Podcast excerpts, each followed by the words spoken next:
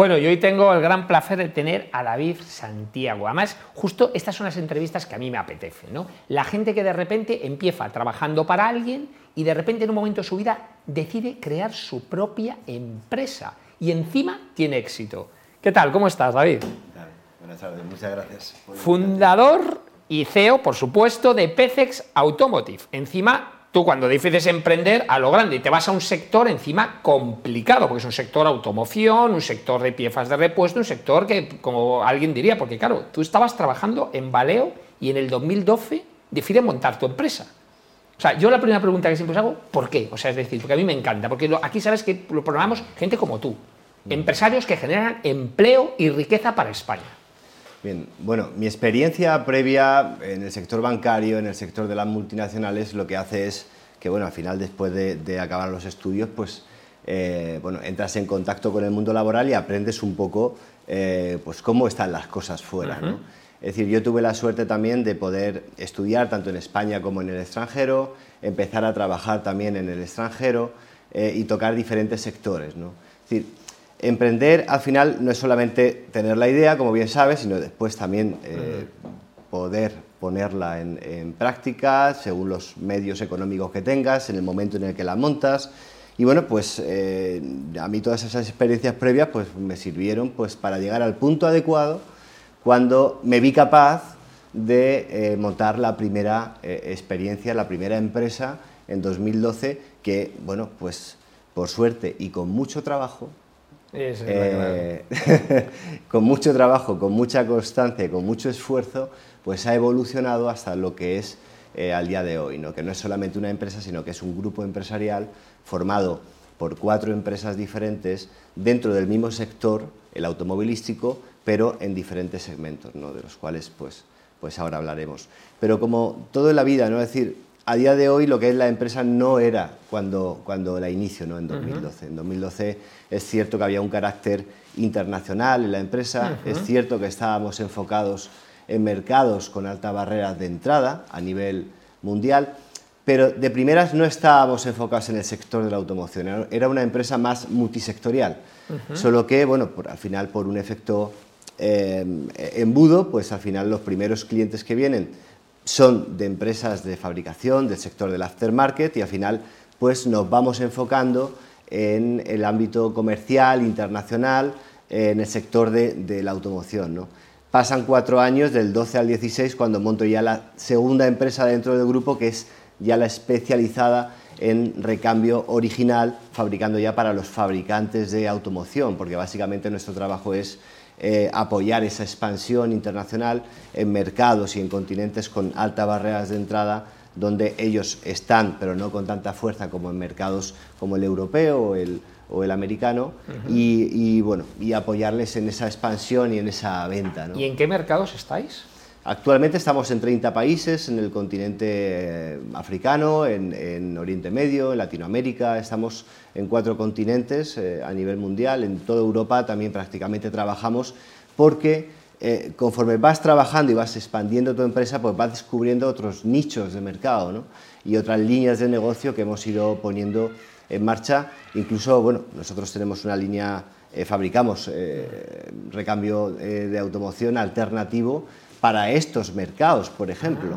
Es decir, somos fabricantes también. Es decir, eh, lo bonito de todo esto en, el ámbito empresarial es que vas descubriendo pues, nuevas oportunidades que por esa vocación emprendedora, eh, bueno, pues que yo personalmente siempre he tenido, eh, pues he tenido la oportunidad de, poner en marcha, ¿no? Y una pregunta, porque la verdad es que sigo hablando y cada vez alucino más, porque claro, tú, empezaste con una empresa, cada vez la vas creciendo, te pones a distribuir en países complicados, luego a producir, o sea, tú dentro de poco, vamos, vas a tener, vas a copar todo el mercado. Pero una pregunta, porque interesa mucho, repente has, dicho hablar con el mercado eh, africano, el mercado latino y el mercado, ¿cuál has dicho el otro? Perdón. En Oriente Medio, toda la zona, sí. Ostras, mercados complicados. complicados. Y tú dijiste, yo me voy allí. ¿Cómo es complicado? ¿Y por qué? ¿Cómo lo hiciste? Bueno, eh, por, esas experiencias previas laborales, es decir, yo tenía una gran, eh, una gran experiencia, sobre todo en el norte de África, en países como Argelia, que hoy día es, es uno de nuestros principales mercados, tenemos muchísima experiencia ahí, ahí trabajamos tanto en recambio original como con nuestra marca propia, con, nuestro recambio alternativo, tenemos también contrato de distribución de grandes marcas de aftermarket, es decir, tenemos una posición bastante, bastante buena y consolidada en, estos mercados. Y al final fue empezar por uno de los mercados y con ese esfuerzo, con esa asistencia a todas las ferias de automoción a nivel mundial, eh, y bueno, y con, y con, mucho sacrificio y muchos contactos también, y, con el buen hacer ¿no? y, eh, de, las cosas, ¿no? Eh, y el saber trabajar en esos países, pues van confiando en el trabajo. ¿Y cómo has conseguido esos países? ¿Estás fiado de alguien allí? ¿Tienes gente allí local? ¿Simplemente colaboras con empresas de allí? Bueno, cada país es un mundo al final, ¿no? Cada país y más en este tipo de países. He de decir que nuestro, nuestra sede central está en Alicante. Desde Alicante gestionamos prácticamente toda la distribución a nivel mundial y los equipos comerciales lo que hacen es desplazarse. Tenemos también gente externa en algunos de los países, pero siempre hemos tenido la suerte de poder trabajar desde el territorio nacional viajando a estos países.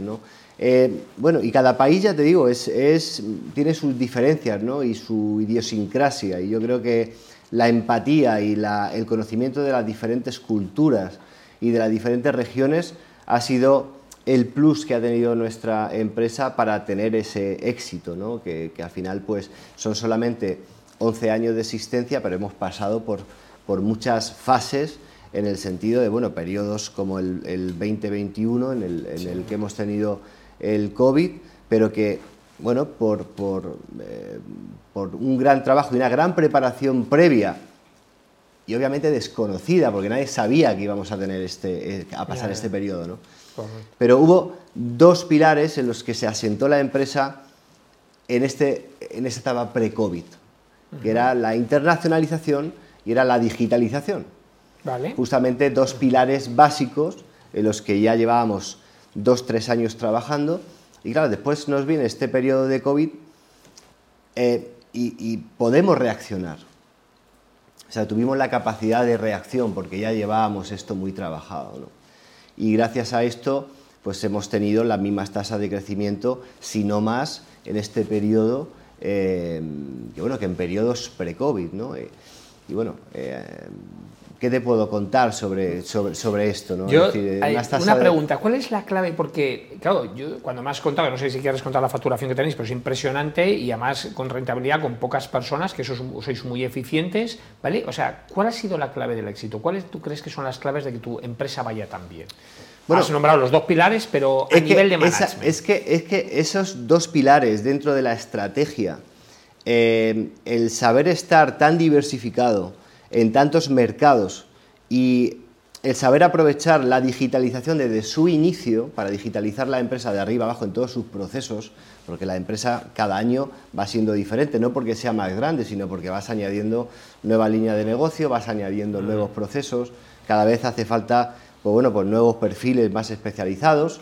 Y, y bueno, y al final yo creo que para mí desde el punto de vista estratégico el éxito de esta empresa ha estado basado en, esos dos factores. Y a nivel humano, ¿cómo, ¿cómo, seleccionas a tu gente? ¿Cómo, ¿Cómo haces que tu empresa funcione tan bien? Bueno, principalmente porque sean gente con una gran empatía y sean personas con unos valores de, empresa y de pertenencia a la empresa fuertes, ¿no? Pero esto no solamente tiene que venir de parte del empleado, ¿no? Tiene que haber una, eh, simbiosis entre, entre empleado y empresa bastante fuerte. ¿no? Al final nosotros tenemos una estructura que aunque hay un organigrama, pues al final es, una estructura bastante plana, donde estamos todos bastante accesibles y eh, donde hay que ser consciente que el trabajo que se tiene que llevar a cabo para mantener unas tasas de crecimiento como las que tenemos, tienes que, ser, eh, tienes que eh, tener una constancia y una perseverancia prácticamente como la, la, que puede tener un emprendedor, ¿no? Es decir, tampoco puedes exigir al final que nadie trabaje ni más horas que tú ni menos, ¿no? Pero que sí que lo que haga lo haga bien hecho. Entonces, tengo la gran suerte de que todos los perfiles se han ido incorporando a la empresa, la empresa hay poquísima rotación de personal. Eh, es cierto que somos una empresa más intensiva en capital que en recursos humanos, porque al final lo que hacemos es comprar y mover mercancía ¿no? y distribuirla, y que cada vez nos vamos haciendo más una empresa logística, ¿no? porque cada vez movemos más mercancía y no solamente tenemos que venderla, sino que distribuirla eh, y, ser expertos en esa, en esa fase logística que cuando estás presente en 30 países diferentes, pues bueno, pues al final tienes que ser muy experto en ese, en ese ámbito. ¿no? no, no, sin duda. Y además me estabas contando que con todo el, cambio que está pasando en el sector vuestro, eh, que encima te has metido ahora en temas de baterías también, de coches. Bueno, es como eh, comentábamos antes, ¿no? Yo creo que en la trayectoria van saliendo, van surgiendo diferentes nichos que podemos aprovechar. Y eh, nosotros con PCX Automotive estábamos presentes en muchos países, pero el mercado nacional era un mercado en el que, bueno, no, no era por donde empezamos a trabajar. Es decir, somos una empresa internacional y al final la distribución de recambios se hace a nivel internacional y, solamente se centraliza en, en, territorio nacional. Entonces, vimos por la zona donde nosotros estamos, en la comunidad valenciana, el gran movimiento que había en torno al tema de la batería, al vehículo eléctrico, a la gigafactoría que está, que está construyéndose bueno, a partir de este año, ¿no? Y bueno, vimos una oportunidad en cuanto a la reutilización y el reciclaje de, las baterías. No porque sea el problema ahora, sino porque va a, ser, va a ser después. Y al final lo que estamos dedicándonos ahora es a posicionar a la empresa pues, en aquellos segmentos, en aquellos sectores donde la batería va a fluir. ¿no? Bueno, fabricantes de automoción, grupos de distribución de, talleres, grupos de talleres, grupos de desguaces, es decir, donde va a estar la batería, porque nosotros necesitamos captar la batería porque, bueno, al final la reparación, la reutilización y el reciclaje se van a hacer esenciales si, eh, bueno, queremos tener una coherencia con lo que viene. ¿no? La no solo está en los coches, está en los ordenadores, en los móviles, en todos los lados. La batería de litio hoy, de hecho, la gran evolución de la batería de litio viene a raíz de los móviles, no de, los, no de los coches. Y baterías va a haber por todos los lados. Efectivamente. Es un gran mercado.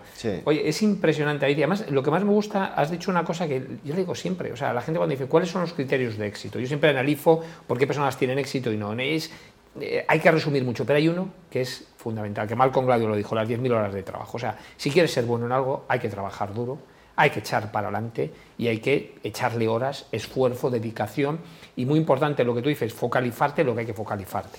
O sea, lo que me gusta de las empresas jóvenes que por eso compiten tan importante, bueno, que la tuya joven, o sea, joven en edad, pero facturación, facturáis ya mucho, muchos millones de euros. ¿eh? Sí, sí, tenemos... os codeáis ya a nivel importante. ¿Y qué tenéis? Como habéis nacido jóvenes, o sea, habéis nacido sin los grandes problemas de las grandes organizaciones, sois ágiles. ¿Por qué? Porque os dejáis de tonterías, de procesos absurdos, de PowerPoint que no vale para nada y de reuniones allí para justificar el trabajo de cada uno. Entonces, sois personas, empresas realmente ágiles, que la agilidad es, como digo yo, no es el tema de Agile ni todo esto que hay ahora que hablan, que es muy curioso, que eso empezó Lean con las plantas de producción, con el tema, es falla rápido, falla pronto. O sea, es decir, hablas formas y quita todo aquello que no aporte valor real a la empresa y entonces dedícate a lo que tienes que hacer. Sí, la flexibilidad, desde luego, en el mundo empresarial es, un punto muy a favor. Si, si, lo que estás persiguiendo en ese sentido pues es tener sobre todo una empresa rentable y una empresa independiente. Al final,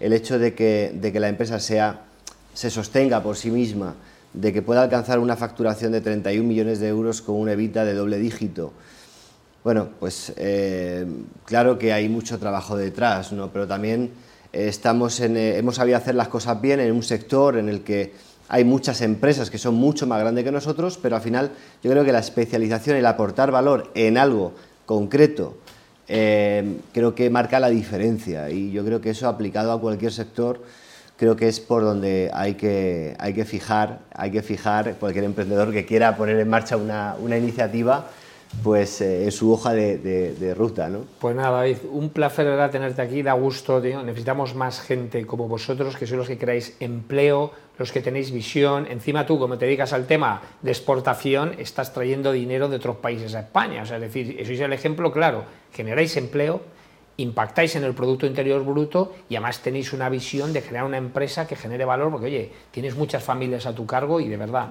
necesitamos más gente como tú y empresas exitosas como, como Peces Automotive. Oye, un placer y esta es tu casa, puedes venir todas las veces que quieras a contar todo lo que nos quieras contar. Muchísimas gracias. Muchas gracias. Muchas gracias.